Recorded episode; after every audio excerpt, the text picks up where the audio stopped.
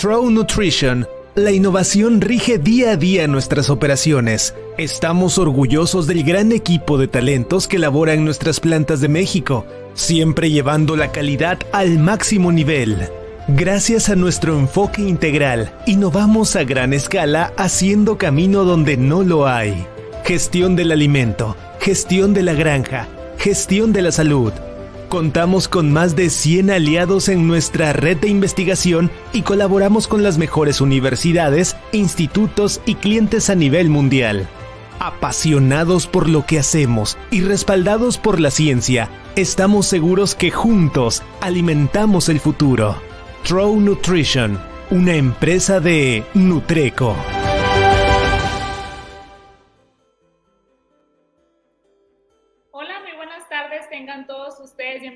A un episodio más de Granjas 333, primer episodio grabado en México en la granja experimental de SID OPP Group, México, la primera granja en nuestro país. Muchas gracias a todas las personas que nos están viendo, a las personas que se están conectando y a las personas que nos van a ver por diferido.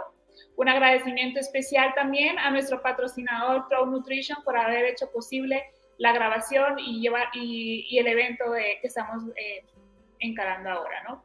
Muchas gracias también a Alberto Herrera y a Ricardo Segundo por su tiempo. Muchísimas gracias a ustedes por permitirnos entrar a su granja, por, por esta entrevista, por su tiempo. Sabemos que, que lleva algo de tiempo grabar eh, un episodio así. Gracias por recibirnos por su granja y también agradeciendo a nuestro equipo que está detrás de cámaras.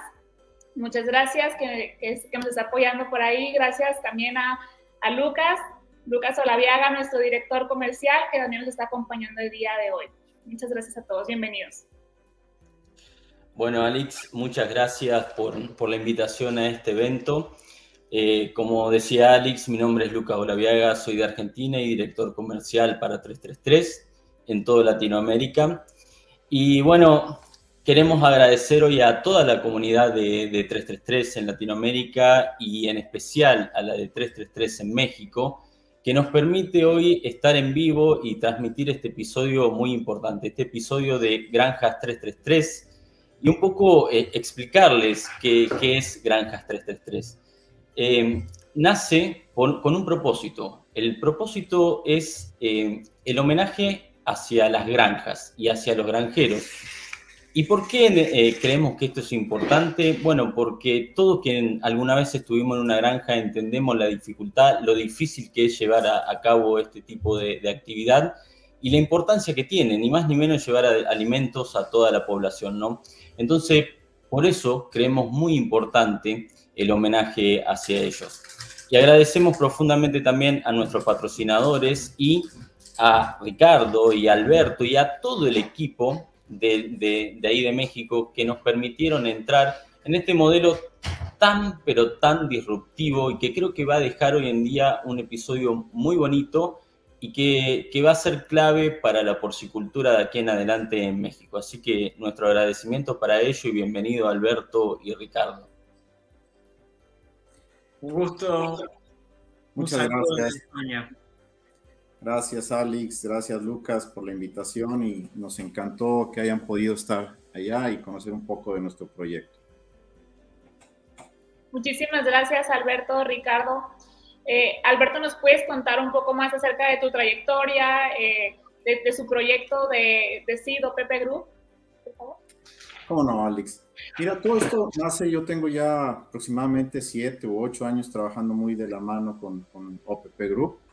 Eh, hace varios años Ricardo me invitó a, me dijo, tú tienes que conocer esta tecnología, vienen cambios importantes y tómate el tiempo y fui, ¿no? Y, realmente a mí todo ese tema de bienestar animal eh, no me llamaba mucho la atención, me, me parecía que era ciertos gastos innecesarios no entendía profundidad qué, realmente era esto. Yo veía como que simplemente era una imposición que se les ponía a los europeos y que la tenían que tomar, ¿no?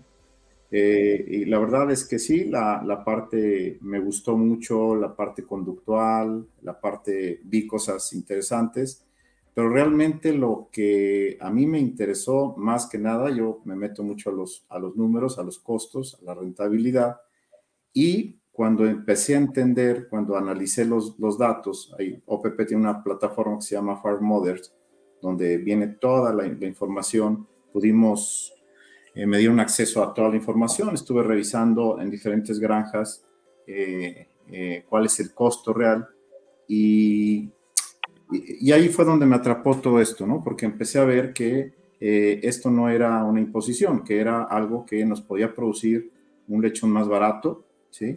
Un lechón con mejores condiciones de salud, con mejor inmunidad y es cuando a mí empecé a entender que había un cambio ya importante y eh, eh, empecé a trabajar muy de la mano con ellos, ¿no? Entonces, ahora pues estoy convencido que, evidentemente ese es el camino y eh, ese es un poco el antecedente, ¿no? Ricardo, yo siempre lo he dicho, esto lo ve más romántico y, yo lo veo un poco más este, numérico. Pero cuando se juntan las, las dos visiones y al final esto se ve que es un bien para el productor y, aparte porque lo lleva a producir más rentablemente eh, y cumpliendo las expectativas que quiere ahora el mercado, esto es bienestar animal, bueno, pues entonces es una ecuación que es bastante, bastante importante. Y eh, mm, a través del tiempo, pues lo que hemos eh, visto es que en las necesidades propias de nuestra profesión como, como como consultores, como directores de, empresas, en, los, en, las, en las mesas de, de, consejo, donde tenemos que tomar ciertas decisiones, bueno, pues vimos que hay una necesidad importante de, empezar a entender todo esto nuevo, todos estos proyectos que se, eh, o, no proyectos, sino más bien toda esta nueva corriente que se avecina, donde quieren, se, se requiere un bienestar animal, se requiere un, uso racional de antibióticos, inclusive sustitutos importantes de antibióticos con nutracéticos, con fitobióticos, eh, en fin, hay una revolución muy importante que eh, sabemos que se viene y es, y es un poco el, por qué surge este nuevo proyecto, ¿no? Para tratar de dar respuesta a todas estas hipótesis que a diario estamos viendo en el, en el campo. Yo, quiero tomar el guante de Alberto, porque a ver, eh, bienestar animal al principio parece una, un antropomorfismo, parece una teoría. Eh, si bien todos los veterinarios sabemos hace mucho tiempo que hay una fuerte correlación entre, entre bienestar y estrés o digamos eh, el estrés, el, efecto del, estrés agudo y crónico sobre, la respuesta inmune de los animales. Claro, no era medible instantánea, no es algo medible instantáneamente, pero todos los trabajos lo que, lo que van mostrando es que, bueno, eh, la respuesta, vamos por el camino contrario, en la industria porcina estamos muy acostumbrados a tener demasiadas enfermedades y tener que medicar demasiado, y eso de alguna forma te está dando una pauta de que algunas cosas estábamos, guion estamos, haciendo mal. Y además se agregan cosas que también podrías no medir, no tener una medición inmediata, como por ejemplo la demanda de certificación electrónica de procesos. O sea, ahora los clientes, los consumidores de carne, los compradores de carne, quieren saber que lo que decís es verdad. Y si tienen herramientas electrónicas, si hay herramientas electrónicas para certificar los procesos, eso valida mucho más lo que hacemos. Entonces, cuando empezamos a, cuando aparece el chip electrónico que cuesta dos euros o menos, empiezan a, surge todo un montón de posibilidades que de hecho ahora probablemente terminemos chipeando todos los cerdos, incluso los del engorde. ¿Por qué? Por un tema de control de antibióticos. Esto, esto no es ahora, pero vemos que ya en otras especies ya está, y simplemente la tecnología ya va bajando el costo y empezamos a entender que los consumidores quieren trazabilidad, como se dice, de la granja del plato, pero quiero saber el lote, el animal, quiero saber todo lo que pasó. Y esto no, en América Latina todavía no se ve del todo, pero tiene mucho sentido incluso para las prácticas internas. Sí, ya vamos para allá, ¿no? España por aquí nos lleva a la delantera, pero, pero vamos aprendiendo los modelos que, que nos impulse ¿no? a, a implementar tecnologías acá. Exacto. Y de ahí, bueno, con esas bases es que vimos una oportunidad de hacer algo equivalente en la fase de destete a venta. Bueno, eh, Ricardo, un poco, eh, es muy interesante ya lo, cómo comenzaron, ¿no? Y, me interesa esta parte que decís de llegar desde el campo hacia el plato, que es algo que, se conoce bastante. Y, y, digo, ¿no? Si nosotros como productores porcinos, quienes estamos en la industria, no aprendemos también que debemos hacer las cosas un poco distintas como las venimos haciendo, el consumidor nos va a empezar a exigir y vamos a quedar fuera del sistema también, ¿no es cierto? Ya hay una fuerte evidencia. Digo, esto, cuando empezamos a hablar de esto hace muchos años, me acuerdo de gente que se reía de las charlas y, pensaba, esto es un problema europeo. Después, California este año acaba de prohibir la, carne producida en jaulas eh, de animales que, en jaulas de gestación. Entonces esto se viene muy rápido.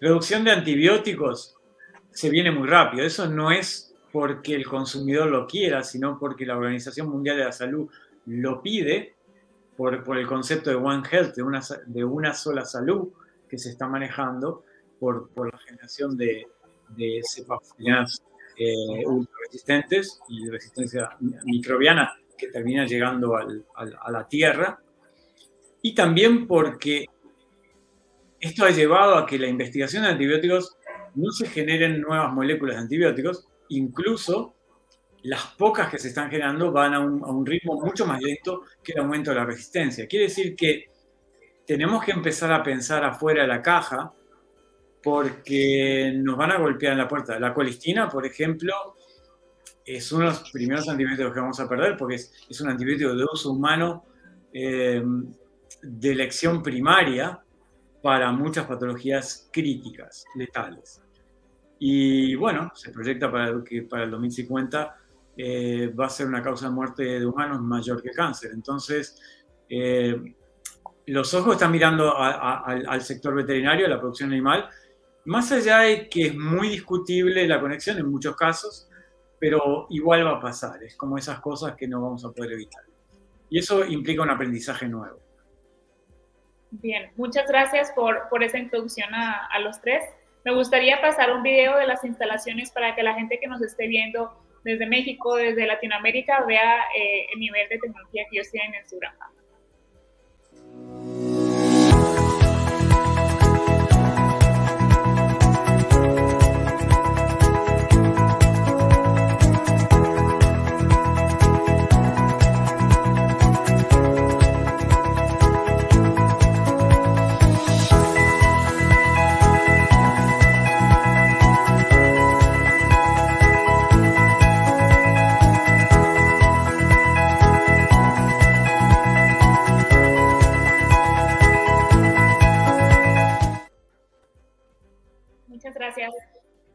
Ricardo, continuando este, con lo que nos comentabas, ¿de dónde surgió la, la idea de hacer esta granja? ¿De dónde surgió la idea de, de, salir, de hacer una granja experimental, la primera aquí en México?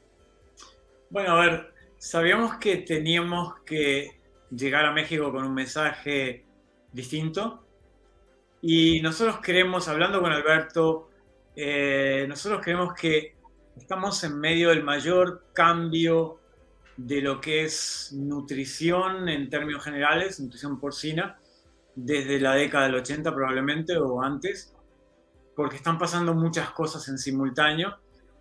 Por un lado, en, Europa la, provisión de antibióticos necesita encontrar cómo, solucionar ese, ese agujero que se genera. Por otro lado, un entendimiento de mucho más profundo del que teníamos de la microbiota, y su conexión con la salud, no solo con la salud intestinal, sino con la salud general de los animales, hace de que entendamos que tenemos que estabilizar microbiotas, tenemos que tener microbiotas diversas, cosas que son que no entendíamos hace, hace muy pocos años. Y entonces la idea de Alberto fue decir, bueno, ok, hay un montón de empresas de nutrición que tienen un montón de opciones, o incluso de, la, salud o incluso la genética, que necesitan mirar y entender eh, cómo lograr los mejores resultados productivos con nuevas herramientas. Y entonces la, idea, la concepción fue diseñar una unidad formateada con tal concepción que permitiera hacer ensayos lado a lado, eh, con validez estadística robusta y con herramientas tecnológicas eh, y un diseño que sea radicalmente distinto al, a lo que hay. Y de pronto Alberto puede dar la visión de, de la demanda particular de México para una unidad de este tipo. Sí, tratando de, complementar un poco lo que dice Ricardo, efectivamente, nosotros originalmente íbamos a, a, tener como proyecto iniciar un, sitio 1 eh, eh, donde pudiéramos eh, implementar todas estas nuevas herramientas que hay, todo, lo que, todos los nuevos avances, pero al ver la necesidad, como lo dice Ricardo, de, de, que tenemos muchísima oferta de, de muchos productos, eh, y, no tenemos una, una, eh, una evaluación correcta que nos permita inclusive poderlo recomendar, poderlo usar, pues surge la idea de que hacer primero este, este, esta unidad 2.3 antes que las, el, el, sitio 1. ¿no? Y eh, la verdad es que la, de, la, la, la, la demanda que hemos tenido por parte de la industria ha sido eh, muy, muy importante, mejor de lo esperado. Eh, tenemos ya muchas pruebas que están corriendo y tenemos prácticamente todo el año cerrado. ¿no? Esto, esto nos dice que eh, no nos equivocamos por ese sentido, o sea, había una necesidad importante de, de probar. las empresas que asesoramos están esperando esos resultados también para poder tomarlos o no en cuenta dentro de su, de su opciones. Entonces, me parece, como bien lo dice Ricardo, eh, viene a contribuir más que nada a tratar de despejar muchas hipótesis en el sentido de que no solo la nutrición, sino la salud intestinal, la salud general, cómo, cómo evita la, inflamación en general, eso es algo que, que necesitamos ver.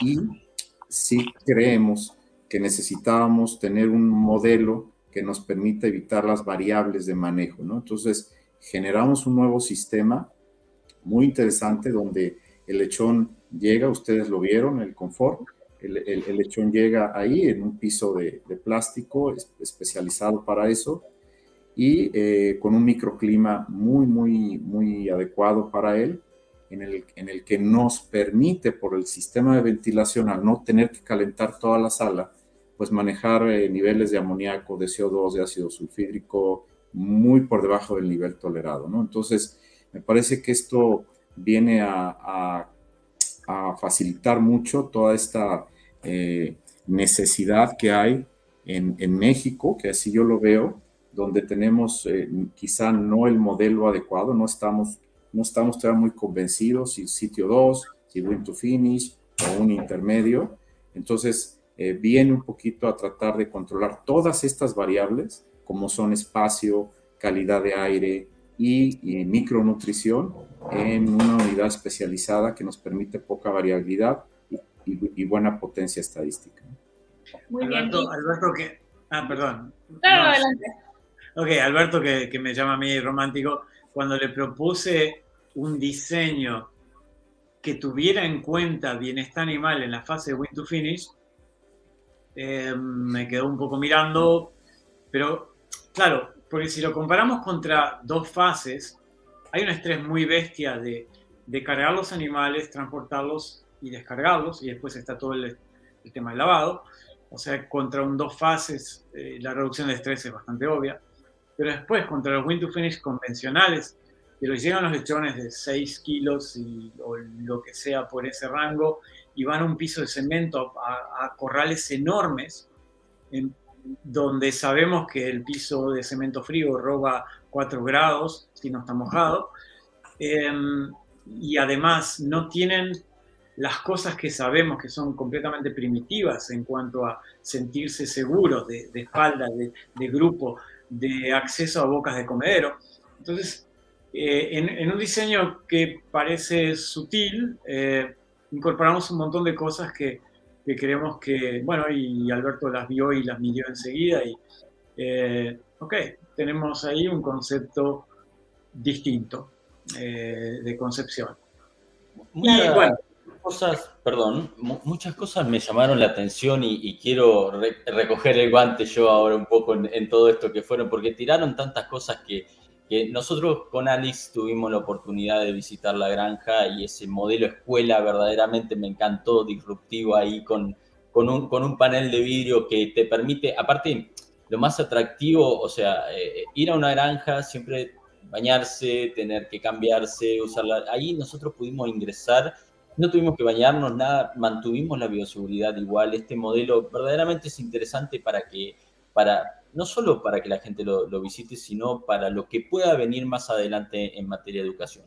Pero eh, un poco en lo que, en lo que estaban hablando recién, de, esto del modelo Wayne to Finish, ¿no? En, en Argentina, por ejemplo, en mi país, muchas veces fue cuestionado, o sea, es un modelo perfecto porque te, te permite un movimiento menos y sabemos eso, lo, importante que es no solo en, estrés para animal, sino también en recurso humano, que cada día es, más costoso.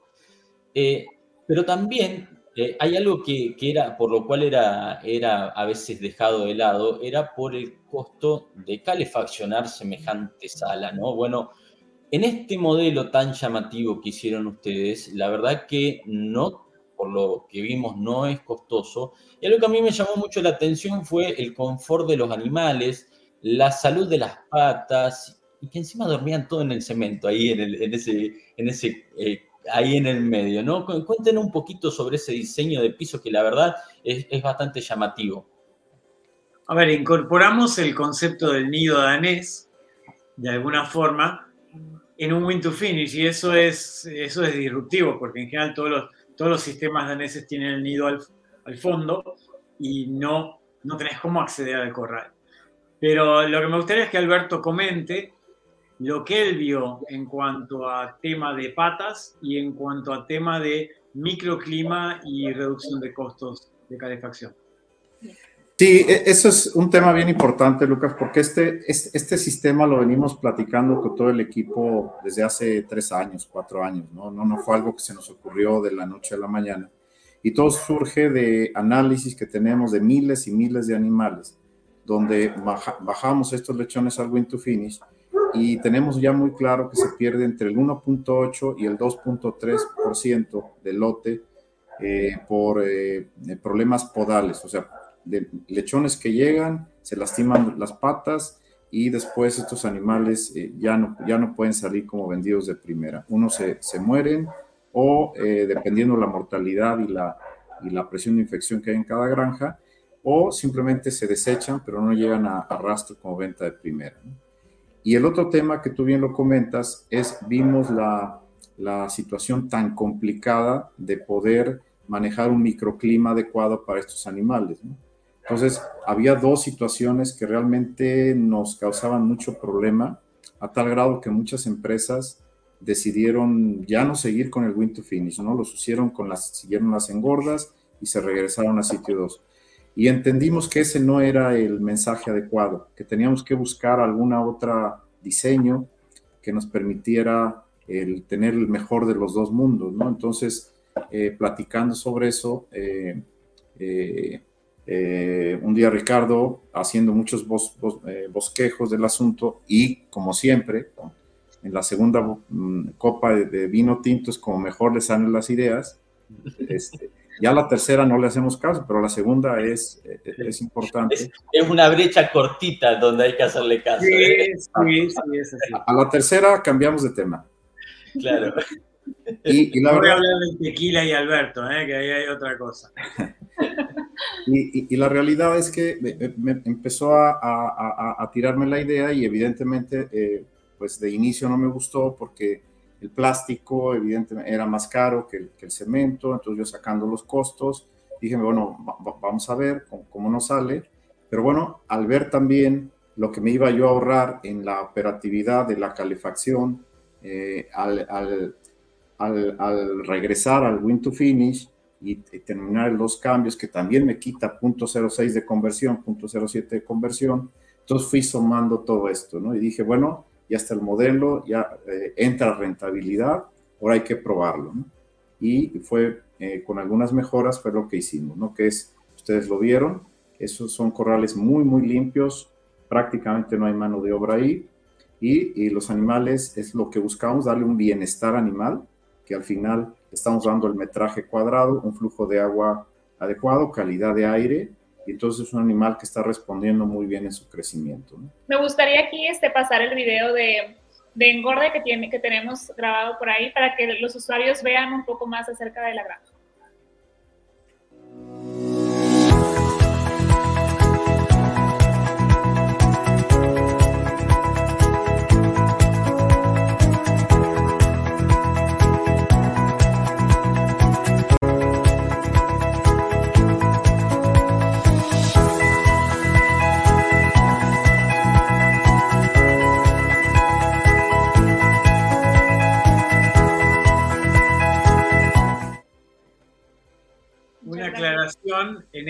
Este, vídeo ya habíamos levantado la fase de nidos porque los nidos se mantienen más o menos hasta los 25 kilos. Eh, y ahí queda el corral abierto. Bien, aprovecho este para hacerte la, la, siguiente pregunta, Ricardo. ¿Qué tipo de tecnología están utilizando en la granja? Bueno, tenemos una para alimentación, para agua y para ventilación. La alimentación tenemos eh, no en todos los corrales, pero tenemos siempre en tratamiento y testigo, tenemos una estación electrónica, Confident MLP, que se llama. Lo que hace es, tiene una regulación de ancho para adaptarse al, lechón pequeño de 25 kilos, que es el primer peso al cual se puede trabajar. Tiene una balanza eh, para pesar en tiempo real y, y continuo cada animal. Todos los animales están chipeados, por lo cual tiene un lector de chip del lado derecho. Y eh, después tiene balanzas para el comedero y la dosificación del alimento va según una curva que, que parametrices.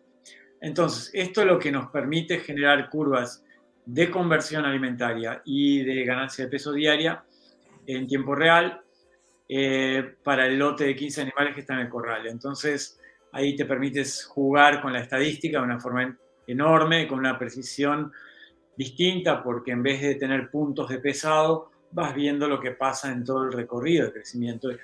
Y eso, la verdad es que es una herramienta que, diseñada para el testaje de animales. Y claro, las empresas, cuando ven que vamos a usar herramientas que, que tienen una fuerte validez estadística, les resulta atractivo desde el punto de vista del agua, digo, la nave permite, el, galpón permite trabajar con, con dos tratamientos, incluso eh, medicados, si, si fuera el caso, eh, en, líneas independientes por, por las dos medias salas, de modo que permite hacer ensayos lado a lado. Después la ventilación.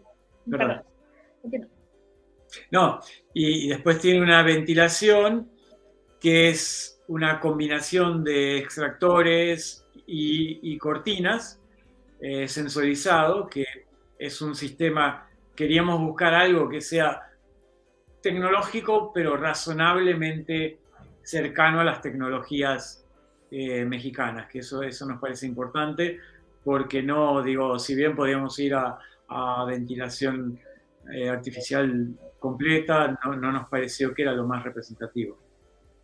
Algo que me llamó bastante la atención cuando estuvimos ahí en su granja era, primero que casi no olía, o sea, el, olor casi no, no, llamaba la atención y otra cosa es eh, que casi no había moscas. ¿Qué nos pueden decir de eso? Alberto. Sí, no, realmente el, sistema de fosa es una fosa que, diseñamos, una fosa que no permite una fosa muy eficiente, que no permite mucho la, acumulación de, de materia orgánica y entonces eso hace que no haya amoníaco ni ácido sulfídrico, que es el olor característico. ¿no?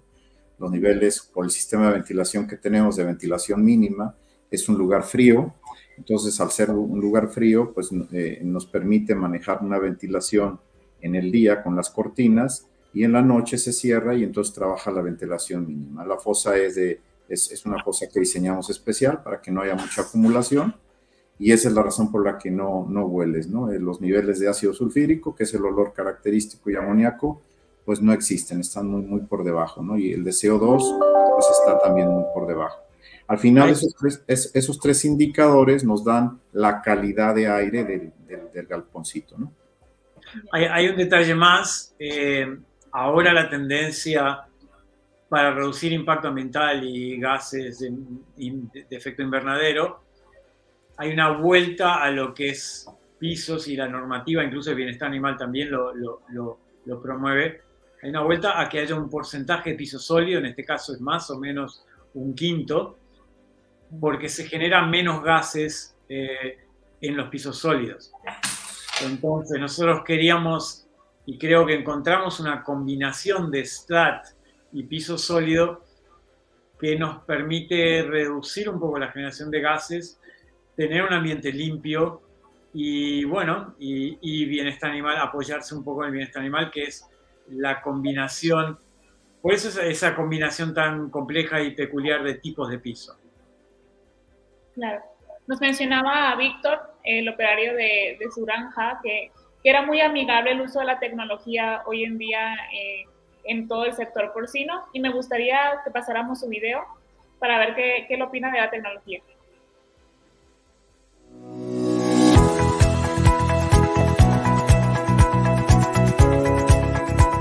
Lo que nos ayuda a nosotros, pues los trabajadores de granja, es a adquirir los, los números, los parámetros más fácil.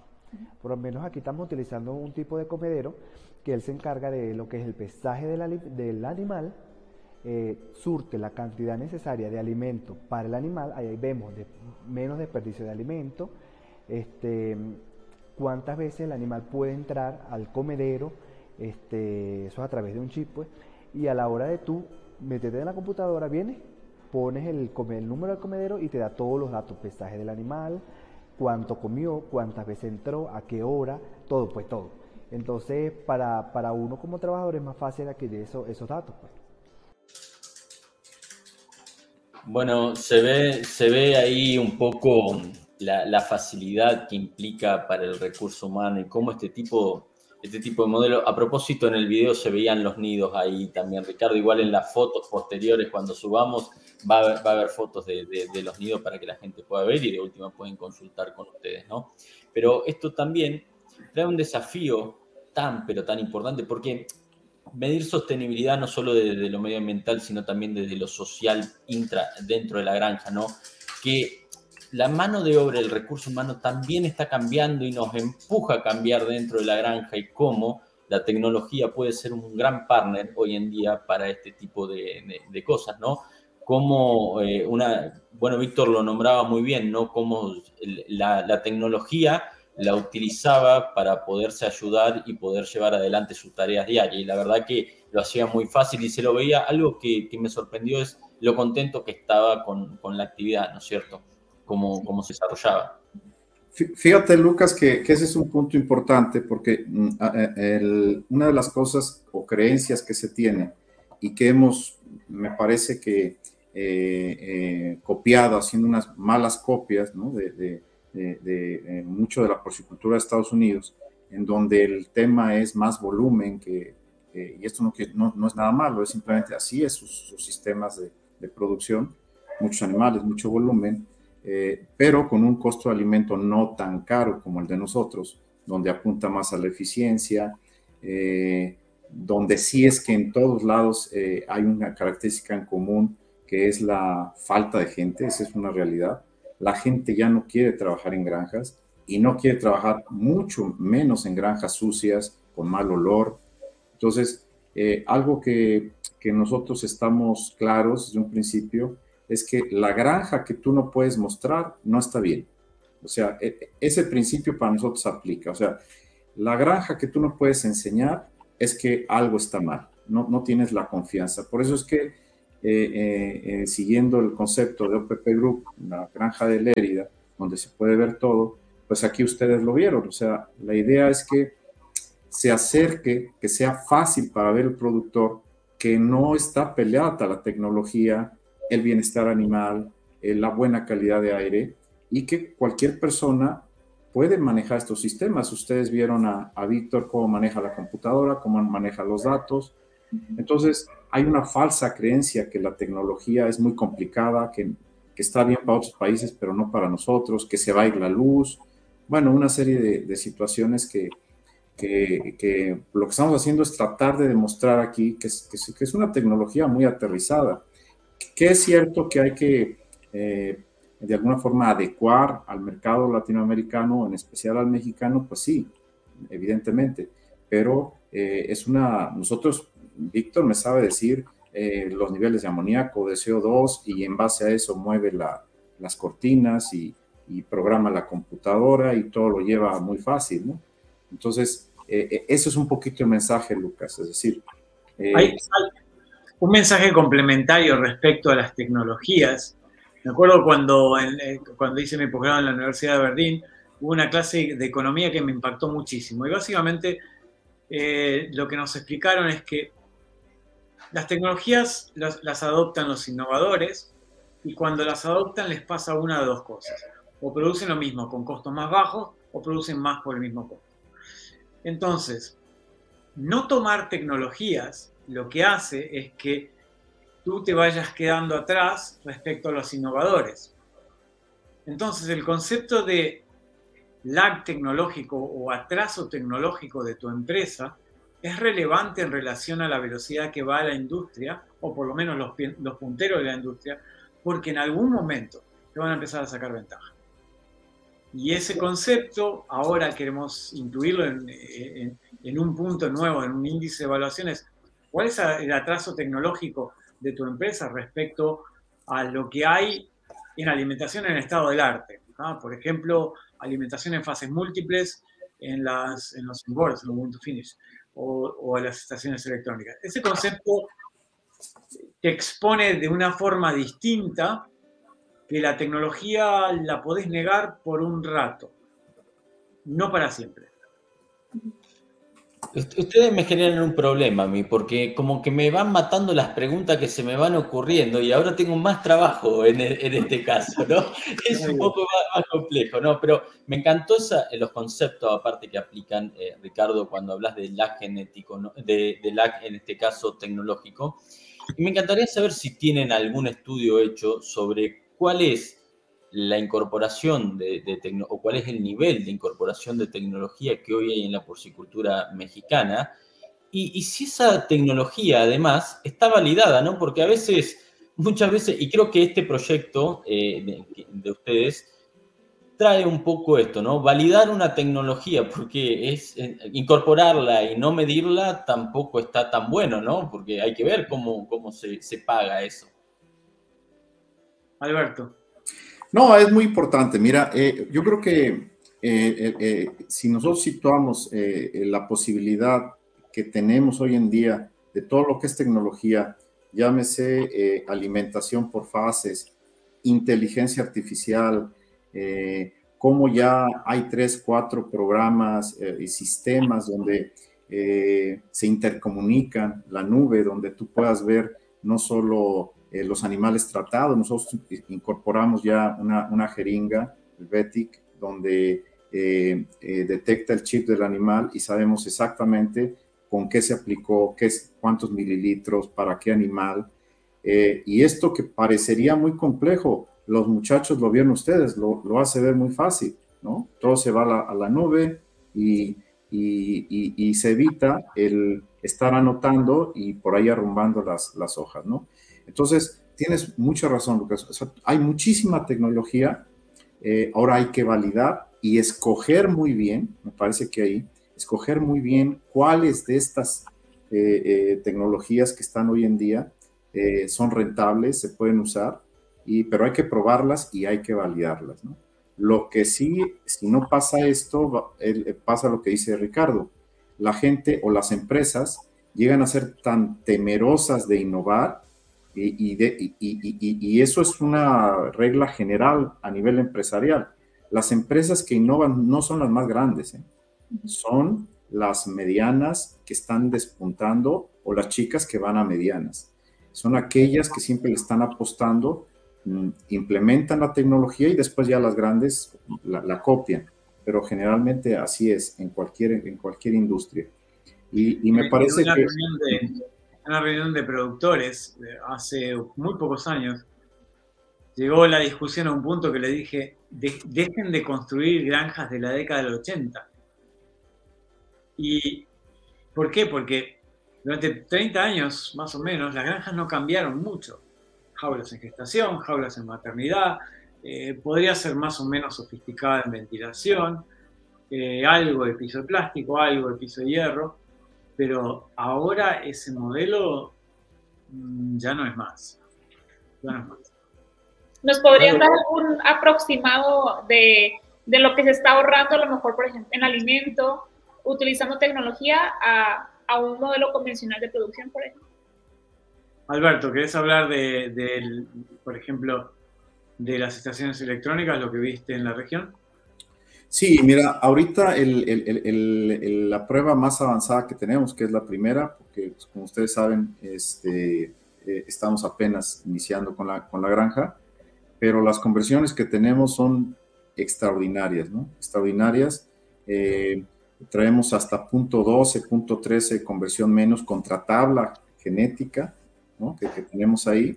Y entonces esto, pues es simplemente el, el, utilizar un buen comedero, pero el comedero no lo es todo.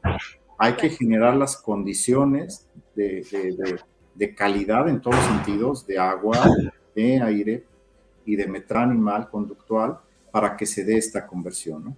Entonces, me parece que estos sistemas, eh, aparte de cumplir las nuevas necesidades que, requiere el, el, consumidor, que básicamente quiere inocuidad, quiere trazabilidad, quiere certificación, o sea, ahí vamos, o sea, el, consumidor, y creo que todos lo entendemos así, el consumidor de ahorita, que es el, el, nos va a ser el consumidor de dentro de 10 años o 15 años o 20 años.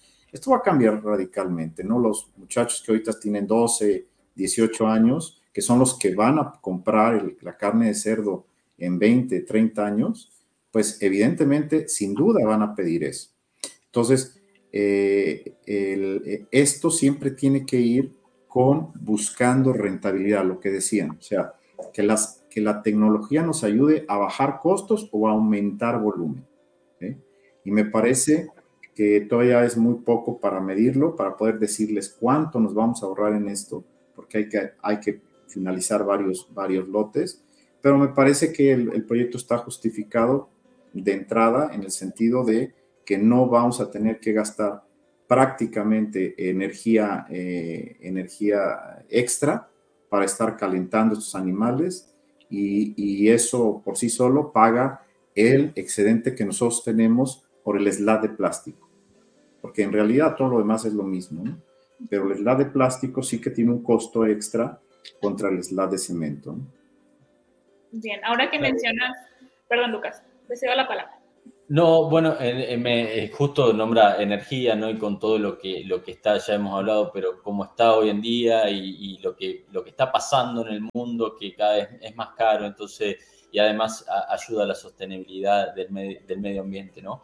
Eh, hablabas de, validar, imagino aparte que, que, los escenarios para cada granjero de, México deben ser distintos, claro, y decir qué, qué, tecnología comparar, eh, comprar o adquirir, ¿no? Muchas veces hay, hay, que ver y elegir muy bien, ¿no? Esto me lleva a, preguntar qué capacidad de pruebas tiene hoy en el en, en OPP para llevar adelante, ¿no? En simultáneo o cuántas pueden llevar en, en el año. Mira, el, centro de investigación tiene cinco módulos para 180 o 200 animales cada uno máximo. Eh, y la idea es este, tener eh, una próxima ampliación para que queden precisamente otros cinco, cinco módulos. Esto va a hacer que el centro tenga 10 módulos de, para 200 animales cada uno, 180, 200 animales. Entonces, hasta ahí queremos ponerlo, no necesitamos más, porque como le decía Ricardo, las, estas eh, que usamos de pruebas individuales nos dan una potencia estadística muy, muy potente, ¿no? No necesitamos más animales. Muy, muy alta. Bien. Bueno, un poco aprovecharlo, si, si Alex, si, me permite, aprovechar hoy en día la, la, importancia de ustedes dos, tanto Alberto como, como de Ricardo, y me interesaría, me encantaría poderle hacer una pregunta que, que tiene que ver, eh, eh, Alberto, si, si, podés decirnos un poco cómo ves hoy la, la porcicultura de, de, México, ¿no? Eh, ¿cuál, ¿cuál, es tu análisis que, que podrías hacer?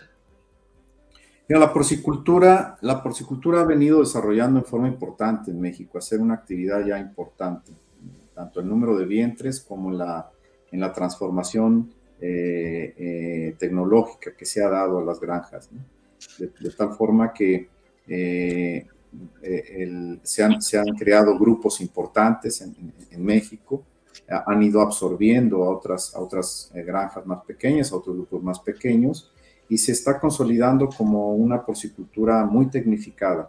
Desgraciadamente no tecnológica, pero muy tecnificada sí. Cambia un poquito ahí la, terminología. Pero eh, sí, sí es cierto que las granjas han, han, se, han, se, han, se, han, consolidado, hay productores que se han consolidado y eh, hay un desafío importante. Todavía en México tenemos un desafío importante en el sentido que los sistemas de producción todavía son muy obsoletos. O sea, eh, esto quiere decir que, eh, que la, parte de cómo está diseñada estas granjas, en muchas de ellas, un gran porcentaje son sistemas de flujo continuo eh, y en muchas de estas granjas están en prácticamente tres o cuatro zonas muy pobladas del, del país, donde las enfermedades prácticamente hacen imposible producir correctamente y bueno, ese es el gran desafío que yo le veo en la porcicultura mexicana. ¿Cómo cambiar estos sistemas para que le dé sustentabilidad al proyecto económico de, de, cada empresa? Eh, la salud es, es, es, fundamental y los sistemas no se pueden cambiar de la noche a la mañana. Ahí están las granjas. Y lo que sí me parece que tenemos como un área de oportunidad es eh, meter un poco más de tecnología a estas granjas para mejorar eh, eh, muchos de, sus, de, su, de, su, calidad de aire, de su calidad de piso, para que si, si, bien es cierto no podemos quitar el desafío infeccioso, bueno, que los animales respondan mejor, ¿no? Entonces, me parece que ahí está la oportunidad. Yo veo una porcicultura este año muy complicada, eh, en un, como ustedes saben, y eso nos afectó a todos a nivel mundial, un aumento desproporcionado de las, de, de, las materias primas, básicamente, y esto representa una, una, una descapitalización importante para las empresas. O sea, las empresas tienen que invertir de la noche a la mañana eh, una cantidad muy, eh, muy importante de dinero que no estaba, digamos, presupuestada y que por ser el ciclo tan largo del cerdo, pues esto lleva a problemas financieros de, de, sobre todo disponibilidad de, dinero a corto plazo. Entonces, eh, hay en este momento, a pesar de que el, precio del, cerdo no ha sido, no ha estado en umbrales de pérdida, sí que muchas empresas han perdido. Entonces, eso es bien importante entenderlo, por decir, cómo hay empresas que se han descapitalizado, cómo hay empresas que están perdiendo dinero. Bueno, principalmente es o mala administración o eh, problemas de salud, una u otra. Entonces, eh, eh, estamos en ese problema en México. Yo creo que esto va a ir dando la vuelta poco a poco y probablemente el año que entra mm, esperamos materias primas caras, no vemos cómo en este año bajen las materias primas y esperemos a que el precio nos permita mantener márgenes de rentabilidad, donde por lo menos que nos dé sustentabilidad hablando con, con Alberto hoy, eh, yo sé que a los, a, los, porcicultores no les gustan los cambios, a nadie le gustan los cambios, pero queremos empezar un ciclo de charlas, probablemente junio, julio o un poco más, donde empecemos, empezamos a, empezamos a hablar de cambios que se vienen. No vamos a hablar de, de en qué ventana de tiempo, pero eh, óxido de zinc, promotores de crecimiento, antibióticos de uso oral múltiples en una dieta, eh, incluso, eh, bueno, eh, algunos antibióticos que son de uso primario para humanos, vamos a tener que empezar a repensar cómo los gestionamos. Y eso es un cambio profundo que lo queremos trabajar en workshop porque no queremos tirar el problema sin dar soluciones. Así que dentro de poco, bueno, por ahí nos estamos hablando de, un ciclo de conferencias que queremos hacer en México, eh, también en España, pero, pero vemos que, a ver, yo veo Latinoamérica mucho más dormido con esto, con mucho más margen para jugar, pero estas cosas terminan viniendo medio de golpe. Y sobre todo porque se mueven por causas externas al sector. Entonces, por más que se pueda tirar unos años más, es importante que los veterinarios empiecen a masticar la profundidad del cambio que esto significa. Claro. Y en materia de educación, ¿qué crees que, se debería de cambiar eh, en, el, en, el, en el formato de educación veterinaria ¿no? de, porcino en México? Eh, ¿Va para mí o para Alberto? Primero Alberto, que... Alberto.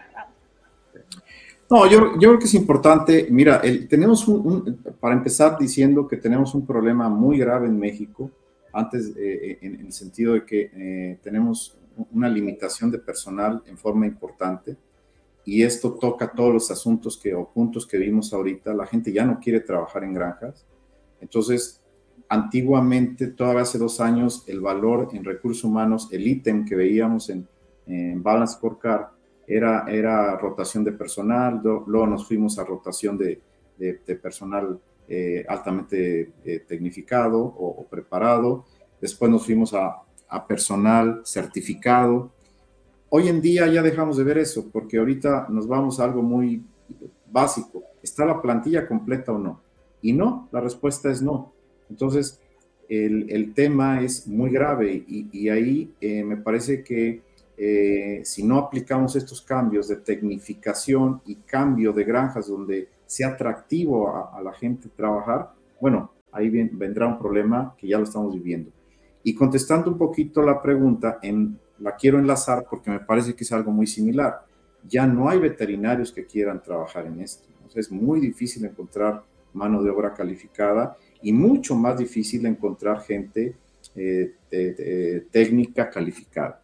Entonces, eh, me parece que el modelo ya está agotado, es evidente, no lo está diciendo por la parte ambiental, no lo está diciendo por la parte de uso de antibióticos, de bienestar animal, pero también nos lo está diciendo porque la gente no quiere trabajar en granjas, una granja oscura, una granja sucia, una granja que huele feo, eh, en fin. Entonces, me parece que hay que cambiar mucho eh, esos sistemas y a nivel de educación, yo creo que sería definitivamente tenemos que buscar médicos e ingenieros que, manejen mejor la rentabilidad, que manejen, que tengan más habilidades de gestión, porque las empresas ya, las granjas ya son microempresas o, empresas muy grandes, fábricas, y entonces esa parte yo, yo siento muy débil al, veterinario, no tanto al ingeniero. Yo, para dar una visión de un poco de algo de docencia en, algunas universidades. Em, cada vez más en la profesión veterinaria hay más mujeres y las mujeres por diseño están mucho más cerca del bienestar animal como algo que lo sienten que si no está es, es agresivo. Eh, y creo que hay muchas cosas que hacemos o que hacíamos em, que ya empiezan a tener problemas éticos con eso, por lo cual hace falta entender que bienestar animal no es una moda, es algo que aporta valor y que se le pueden poner números. A veces no tan fáciles como si metes un antibiótico corregís algo, pero eventualmente a largo plazo sí. Las cerdas han aumentado enormemente su mortalidad en los últimos tiempos. Eh, también ha aumentado la mortalidad de los lechones, perdón que estoy con batería baja y debo contarme. Entonces son temas que son altamente relevantes a, lo que es la producción. Sí, hay, hay, un punto muy importante ahí de lo que comenta, comenta Ricardo. Eh, eh, hay eh, un, un, cambio, vemos un cambio radical que se viene. ahí están las hembras hiperprolíficas. Como siempre, cuando sale algo muy tecnológico, dice, no, no sirve, no me gusta, es muy complicado hay que hacer muchas cosas. Es como todo, hay que entenderlas, eh, tiene que ir de la mano la nutrición, el manejo para poder sacar estos lechones, pero ya hay granjas que, en México tenemos casi 40 lechones destetados, 39 lechones destetados, ¿no? Entonces, eh, es un proceso que se viene, lo primero es negarlo, no sirve, salen muchos chiquitos, eh, no funciona, pero al final pues vemos que hay mucho trabajo que hacer, hay mucho que entender en la fisiología de esas hembras, en la nutrición, micronutrición de esas hembras y adaptar el manejo también especializado a esas hembras. Y después eh, ya vendrán los resultados, pero viene un cambio muy, muy importante en, la capacidad que tendrá ya las genéticas que nos están dando, no solo la de producir lechones, sino conversiones que no lo habíamos pensado, ¿no? Pero también, por otro lado, tenemos que cambiar esta idea de que yo manejo 80 centímetros, no, se puede manejar 70, ¿y por qué no 65 centímetros por cerdo, no? Ah, bueno, ok, sí puedo manejar 65 centímetros por cerdo, pero tenemos que empezar a ver cómo lo compenso con antibiótico. Porque todas estas eh, eh, todas eh, estas condiciones agresivas que nosotros le pongamos a nuestros cerdos es lo que evidentemente es bienestar animal contra o a favor.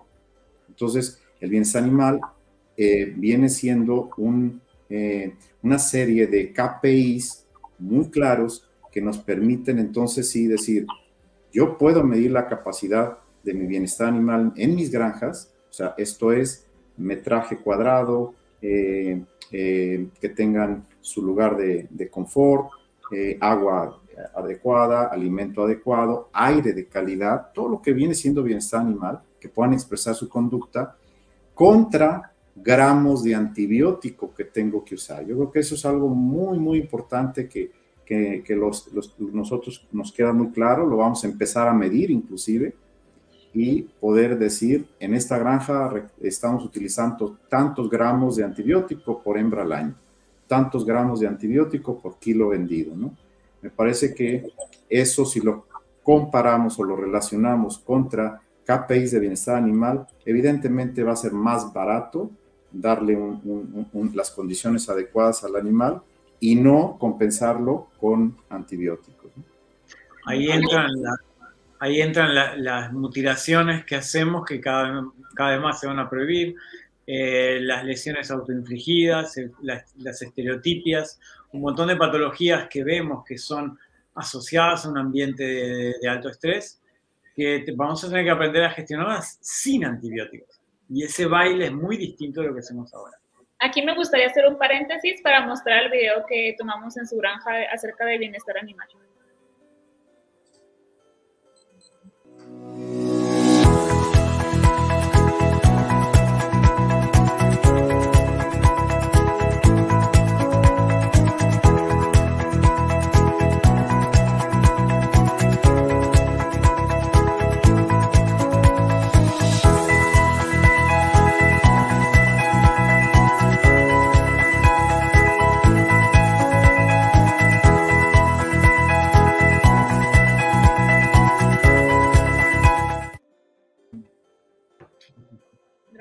Explicar un poco más de este sistema que ustedes implementaron por ahí? Los cerditos se ven contentos, tienen su espacio, incluso se está jugando con la pelota. A ver, hace años estamos probando y se están probando múltiples formas de enriquecimiento ambiental, esta es solo una, eh, pero vamos a probar con materiales naturales de México, Alberto puede contar un poco eso, pero la idea es entender que lo que parece una tontería no, es expresión de conductas naturales que eh, cuando no se pueden hacer llevan a patologías eh, complicadas. Entonces, es, el, aspecto que muestra el video es un solo aspecto de bienestar animal. otro se puede ser el piso, la gestión de temperatura, la doble boca de los comederos, eh, el metraje por animal, la ventilación. Hay más capas siempre. Eh, de hecho, también vamos, estamos trabajando en lo que es la estructuración del grupo social, no tanto en esta unidad, pero a nivel de cerdas. Hay muchas capas que claramente tenemos que incorporar si queremos irnos a un mundo con menos pinchazos de antibióticos y con menos tratamientos orales. Excelente. Lucas, ¿tú qué puedes decir del modelo que está llevando acá la, granja experimental? Bueno, para mí, o sea, yo lo veo clave, eh, veo clave este trabajo en, México, no solo en México, en cualquier lado, ¿no? Se alinea mucho con lo que tiene que ver con el modelo de granjas 333, por eso fue seleccionada esta, esta granja, ¿no? Que creemos creemos, ¿no? Ya de, lo, de lo, interno hablaron, hablaron mucho ellos, pero me importa el mensaje que, que, deja esto, ¿no? Esta visita a esa granja, que fue un poco de decir, a ver, el consumidor y la población nos marca un camino hacia donde debemos ir, que tenemos que cambiar, lo dijo Alberto, lo dijeron Ricardo, Ricardo justamente dice, es, es, a nadie le gusta cambiar, pero cuando uno empieza en ese camino del cambio, empieza a entenderlo como una modalidad de vida y empieza a ser hasta atractivo, ¿no? Entonces, creo que, todo Latinoamérica, todo Latinoamérica debe cambiar y debe mirar este tipo de, proyecto para ver hacia dónde hay que ir. Y lo más importante de todos es que se pueden hacer las cosas bien y a su vez eh, eh, producir muy bien, ¿no? Porque creemos a lo mejor que eso, cuando uno invierte en este tipo de tecnología, y cuando hablamos de tecnología no hablamos de tener la super máquina con un microchip, que no, no, no, a veces tecnología es educación también, ¿no? Porque a veces solo con educar un poco también se pueden cambiar esto, eh, este tipo de paradigma a veces que se establece, de que, eh, a ver, en Argentina había uno, eh, ¿cómo era? Decía, chancho, chancho limpio no engorda, ¿no? Como que el cerdo tenía que estar siempre en el barro en, en algún punto para poder producir bien. No, hay, muchas cosas para hacer y, ese, y la verdad que los modelos son cada vez más, más, eh, más, prolijos, no, no vamos hacia el otro lado. ¿no?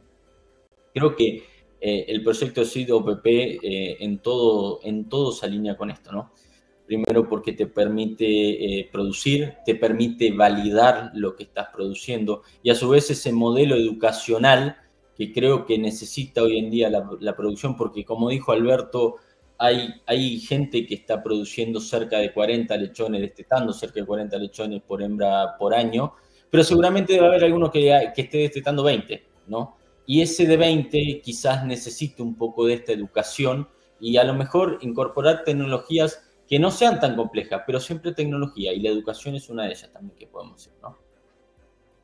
Excelente. Y ya para terminar, para, dar eh, cierre a esta entrevista, ¿nos podrías dar unas palabras, Ricardo y Alberto? Ricardo. Bueno, para mí es agradecer porque parte de nuestro rol es comunicar, eh, entender que, que se está moviendo muy rápido el mundo, que están pasando muchas cosas, que viene un cambio muy grande asociado muy de la mano de nutrición, inmunidad, eh, y salud que no podemos seguir haciendo cosas como las, las estamos haciendo siempre. Eh, los antibióticos fueron diseñados para ser usados en individuos enfermos solamente en el momento de la enfermedad. Y ese es el propósito de los antibióticos y nosotros lo hemos transgiversado y estamos generando un daño al medio ambiente, a todo, eh, no solo a, a, la microbiota, sino que también al entorno entonces es necesario que empecemos a hablar de cosas distintas y nuevas. Y bienestar animal y esta combinación de muchas capas que de pronto se empieza a esbozar en esta unidad experimental, eh, es un poco lo que se viene. Gracias. Pues eh, de mi parte, solo agradecerles, eh, Alex, Lucas, la verdad fue una tarde que pasamos muy, muy agradable eh, platicamos de, muchas cosas. Creo que compartimos mucho la visión, eh, fue, muy, muy agradable tenerlos ahí. Y, el mensaje es, eh, que quiero dejarlos es eh, entendemos, como dice Ricardo, que están pasando cosas, queremos ser parte de este cambio y queremos eh, eh, demostrar que toda esta tecnología no está peleada con la rentabilidad, que implementar sistemas de bienestar animal no está peleada con rentabilidad, que tener un, condiciones eh, adecuadas eh, para los trabajadores, no está peleada con rentabilidad, eh, que inclusive la cuestión social, para nosotros tenemos acuerdos ya con tres universidades. en ese momento ustedes conocieron un ingeniero de la Universidad de Chapingo que está con nosotros y, queremos regresarle también a la, a, la sociedad y, queremos seguir contribuyendo a a, la educación y a la difusión de todas estas nuevas tecnologías, ¿no? De forma que me parece que es un proyecto muy integral, estamos muy, muy contentos, todo el equipo de, de OPP Group, eh, eh, Group quiere entrar a México, ya está en México y la idea es eh, poder ir aplicando todos sus conocimientos, años de experiencia a empresas que quieran adoptar todas esas tecnologías insisto, que no están peladas con rentabilidad, ayudan a la rentabilidad. Y gracias a Trau por el patrocinio. Muchísimas gracias a, ambos, Ricardo, Alberto, muchísimas gracias por su tiempo, por compartirnos toda esta información, por darnos apertura a su granja. Muchas gracias, Lucas, por acompañarnos también, por, por todo tu aporte educacional y todo tu aporte técnico que tú tienes Muchas gracias a todos los que nos están viendo. Gracias a nuestro patrocinador Clear Nutrition por haber hecho realidad este episodio. Muchas gracias a todos y nos vemos la próxima. Hasta luego. Gracias. Ricardo, ya para ti ya son los... En Trow Nutrition la innovación rige día a día nuestras operaciones. Estamos orgullosos del gran equipo de talentos que labora en nuestras plantas de México, siempre llevando la calidad al máximo nivel. Gracias a nuestro enfoque integral, innovamos a gran escala haciendo camino donde no lo hay. Gestión del alimento, gestión de la granja, gestión de la salud Contamos con más de 100 aliados en nuestra red de investigación y colaboramos con las mejores universidades, institutos y clientes a nivel mundial. Apasionados por lo que hacemos y respaldados por la ciencia, estamos seguros que juntos alimentamos el futuro. Trow Nutrition, una empresa de Nutreco.